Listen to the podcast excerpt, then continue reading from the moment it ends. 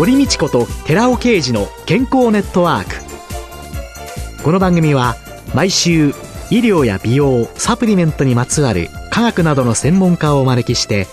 私たちの健康のために役に立つお話を伺う健康生活応援番組です。包摂体サプリメントと MGO マヌカハニーで健康な毎日をお届けするコサナの提供でお送りします。オリゴ糖が輪のようにつながってできたナノカプセルシクロデキストリンをご存知ですか？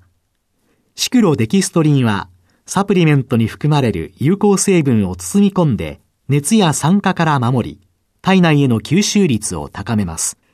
コサナではシクロデキストリン研究の第一人者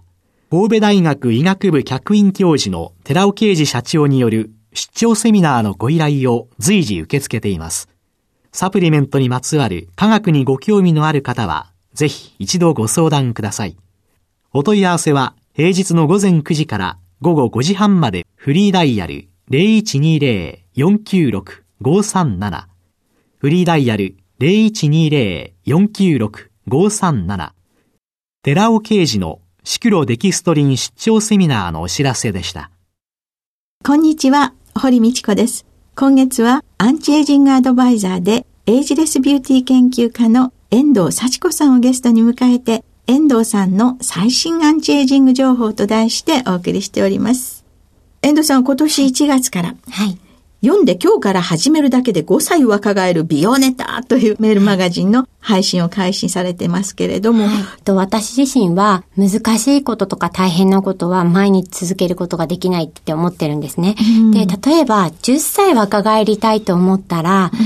相当な努力と様々な方面からアプローチして努力しなければ難しいと思うんですね。そしてそれをやったからといって果たして10歳若返るかといったら、それは可能性で言うとそんなに高い可能性ではないっていうふうに考えるんですけれども、5歳だったら、例えば自分のスキンケアの方法だとか、うん、あとはあの食事の仕方だとか、うん、生活習慣を見直すとか、ちょっとしたきっかけを知って自分で毎日の過ごし方を変えるだけで若返る可能性が誰にでもあるっていうふうに感じているので、読んでそのままなんですけれども、読んで今日から意識を変えてやってみるだけで5歳若返るような美容の方法みたいなものを発信しています。じゃあその配信された記事の中から、はい、なんか好評だったものを少し紹介していただけますか？はい。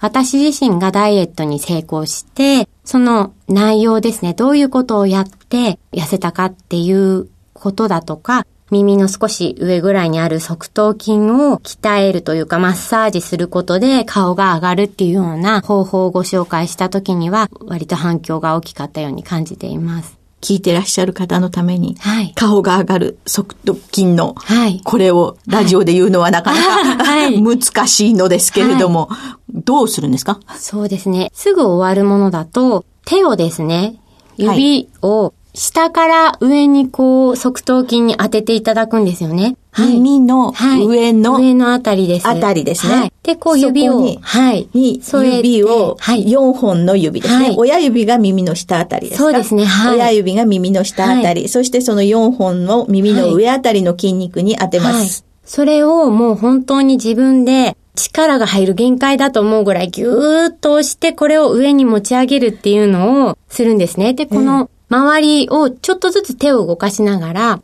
頭頂部分ですとか、そういうものもガーッとこう引き上げるような感じで、マッサージしていただくと、目をよく使われる方っていうのはよく側頭筋とか凝ってしまって、目だとか、こう、頬だとか、ちょっと下がることを影響するんですよね。うん、なので、それをこうリセットして、こう引き上げるようなイメージで、こう上に上げると、鏡を見て早い方だと、ちょっとリフトアップ効果みたいなものを感じていただけると思います。こういう情報収集ってどのようになさってるんですか、はい、そうですね。あの、最初は自分の肌悩みを解決したいっていうので、これを解決するにはどうしたらいいかっていう、そういう自分本位な視点から収集していくんですけれども、例えばそうですね、ほうれい線だとしたら、ほうれい線に効くまあ成分とかを調べるのはもちろんですけれど、体の内側のことは割と西洋医学よりも東洋医学の方が、なんて言うんでしょうね、こう自分の中では知らないようなことを情報として得ることができるので、うん、そういう東洋医学の辞典みたいなものを、うん、あの読んだりですとか、そういうこともしていますね。本当にいろんな幅広い分野から、はい。お探しになって。はい。でも側頭筋を上げるとか、こういうのってのはどこから、はい、そうですね。最初はきっかけで、今ちょっと周りの方で美容師の方がいらして、えー、それで、こう執筆業がどうしても私今中心なので、うん、すごく肩も凝るし、目も疲れるんだよね、なんていう話をした時に、うん、側頭筋がね、きっと凝ってるんだよっていうようなことをその方が教えてくれて、うん、で、実際にもマッサージもしてくれて、それで自分でも筋肉がどういうふうに関係しているのかっていうのを調べて、うん、あ、彼女が言っていることは理にかなってるんだっていうのをこう自分の勉強でまた拾っていって、今の発信につながってるんですけれど、で、ここだけっていうようなことを最初言われたんですね。側頭筋だけ。はい。はい、でも自分で実際に調べたりやってみたりした中では、やっぱり顔と頭皮はつながってるので、側頭筋だけをやるんではなくて、頭皮全体をやって、最後はもうデコルテにこう流すみたいなマッサージをトータル的にやると随分顔の印象が違うなっていう風に感じまして、自分で全部体験してから効果があったものをご紹介させていただいてます。はい。今月ね、一番最初に、ここのところ疲れていてっておっしゃってて、はい朝、あの、ちゃんとマッサージするんですよっておっしゃってて、はい、こういうのも全部含めてましたそうですね。はい。で、忙しい時は、正直全部するのが難しい時もあるんですよね。うん、そういう時には、ツールにも頼ったりするんですね。ええ、例えば頭皮だと自分でかなり力を入れて、うん、こう、時間もかけてマッサージしなければいけないようなところがあるんですけど、うん、例えばブラシを使って髪を前から後ろに溶かすっていうだけでも刺激になりますし、血行も促進されますよね。うん、あとはカッサといって、今いろいろこうプレートみたいなものを販売されているので、そういうものでちょっとゴリゴリして終わらせるっていう時もありますね。はい。そういういろんなものも使って、はい、そうですね。はい。普段ちゃんと時間があった時、はい。遠藤流、はい。朝のマッサージは、はい。何分くらいなさるんですか？そうですね。長くやればいいっていうわけでもないので、だいたい5分ぐらいで終わるんですけれど、うん、必ずこう頭からやりまして、ええ、あの先ほどお話ししたような側頭筋だとか頭頂だとか、そういうのをほぐしてから、次は耳を、あの、引っ張ったり、耳にはいっぱいツボがあるので、そういうのを押して、そうするとちょっとやっていただくとわかると思うんですけれど、顔がポカポカポカポカ温まってくるんですね。耳を？はい、耳をこう引っ張ったり。横に引っ張ったり、はい、耳たぶを下に引っ張ったり。はい、はいで、こうなんかこう、ずっと耳を、ツボを押していくと、私毎日やってるので耳が柔らかいのと、あと痛いツボがちょっとなくなったんですけれども、そういうようなもう結構が。押さえるとすっごく痛いところがあります。はい。多分そこは何か滞っている部分だと思うので、うん、こう毎日押していただいていると、多分そういう痛みだとかがだんだん感じなくて、あと顔が本当に血行が良くなるので、うん、朝例えば冷えてくすんでいる時も、えー、あの、このマッサージをするだけでも随分顔色って変わると思うんですよね。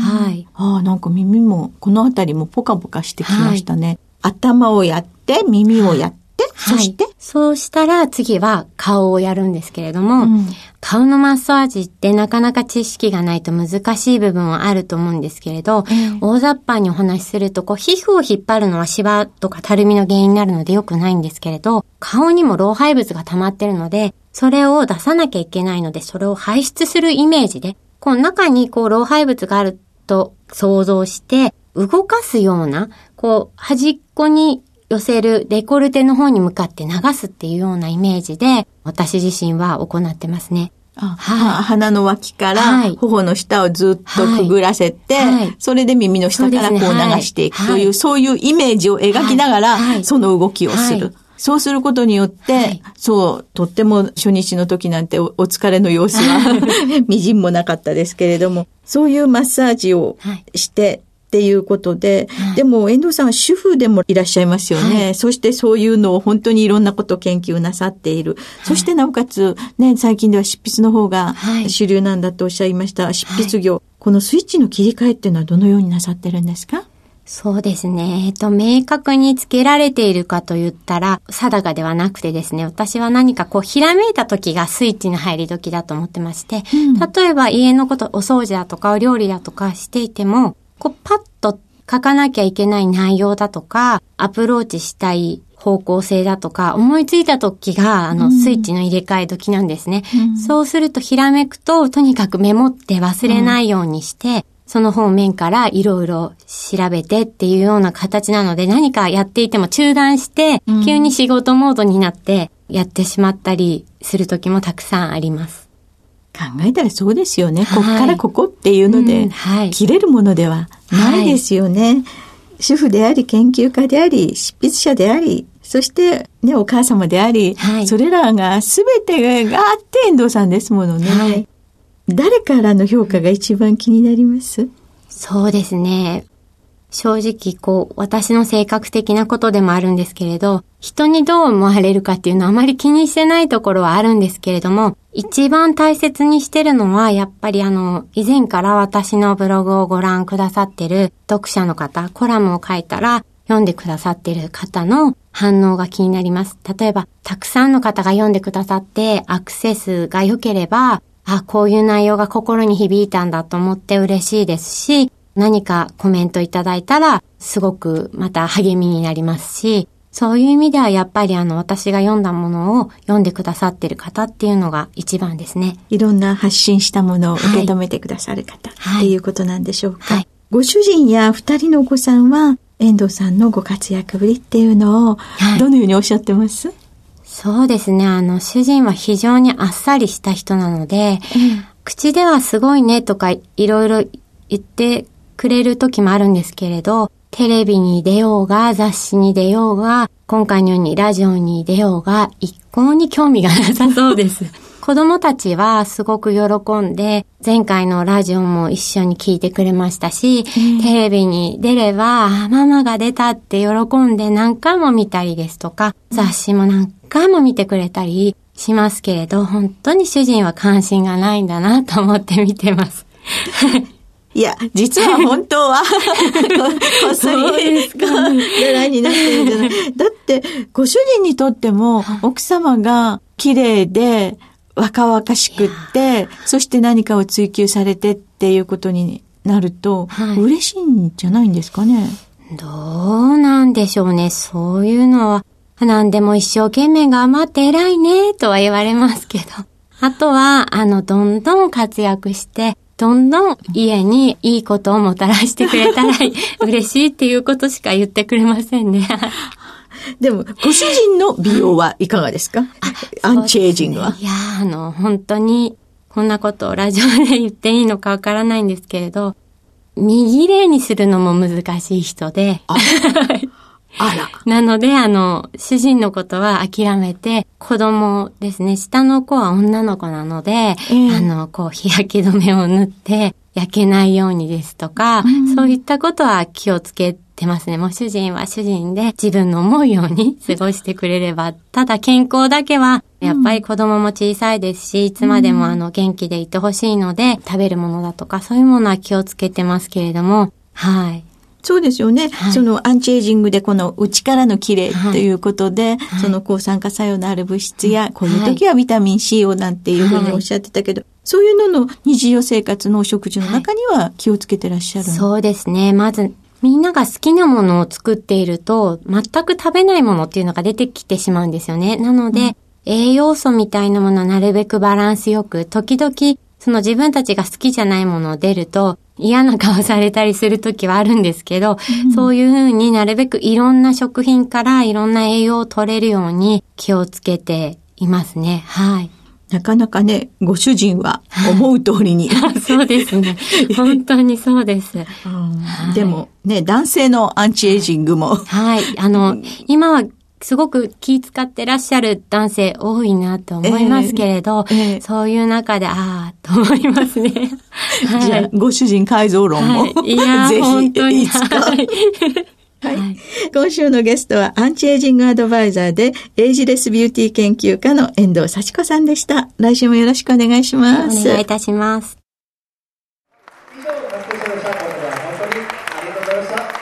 こんにちは。コサナの鈴木健二です。コサナワンポイント情報のコーナーです。去る7月15日、コサナの関連会社、シクロケムの新社屋落成記念パーティーが神戸ポートピアホテルで開かれました。今回はパーティーの会場でシクロケムバイオのテクニカルサポート、古根隆弘さんにお話を伺いました。新社屋での過ごし心地いかがでしょうか？まずすごい綺麗なことと2階におしゃれなカフェもできましたし1階にはテニスコートもあるということで、もう非常に充実した毎日を過ごさせていただいております。テニスコートですね。こちらご感想いかがでしょうか？私自身も実はテニスをしているんですけれども、テニスコートがあるっていうのは非常に気持ち的にワクワクするような毎日が 過ごせてるというところがあります。仕事にもいい影響を及ぼしてるんではないかと、そう考えております。仕事にもいい影響が出ているというところなんですけれども普段どんなお仕事をされてるんでしょうか？食物繊維であるピュアファイバーが健康に対してどのようにいい影響を及ぼしているのかということについて研究をしておりまして食物繊維は体にいいと昔から伝承的に言われてきたんですけれども実際にその具体的に体にどういいのかっていうのが明らかにされてきたのは割と最近でございまして、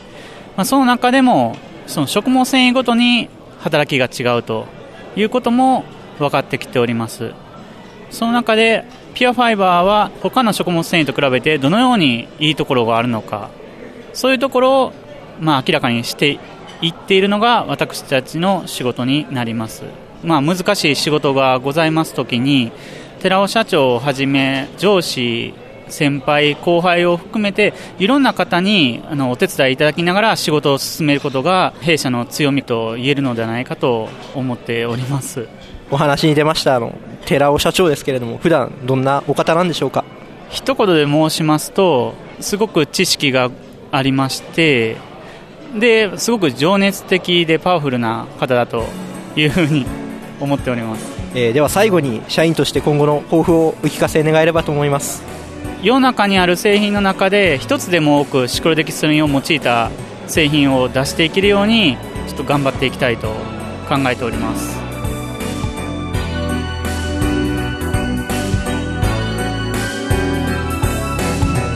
ここでコサナから番組お聞きの皆様へプレゼントのお知らせです。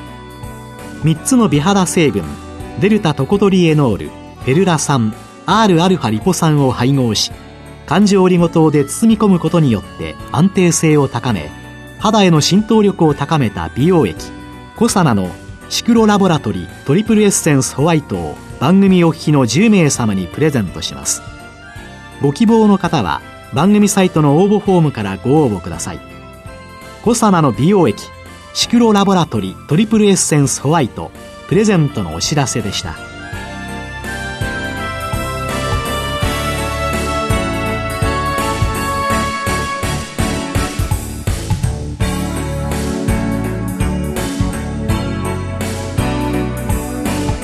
堀道子と寺尾啓二の健康ネットワーク。この番組は包摂体サプリメントと MGO マヌカハニーで健康な毎日をお届けする「コサナの提供」でお送りしました。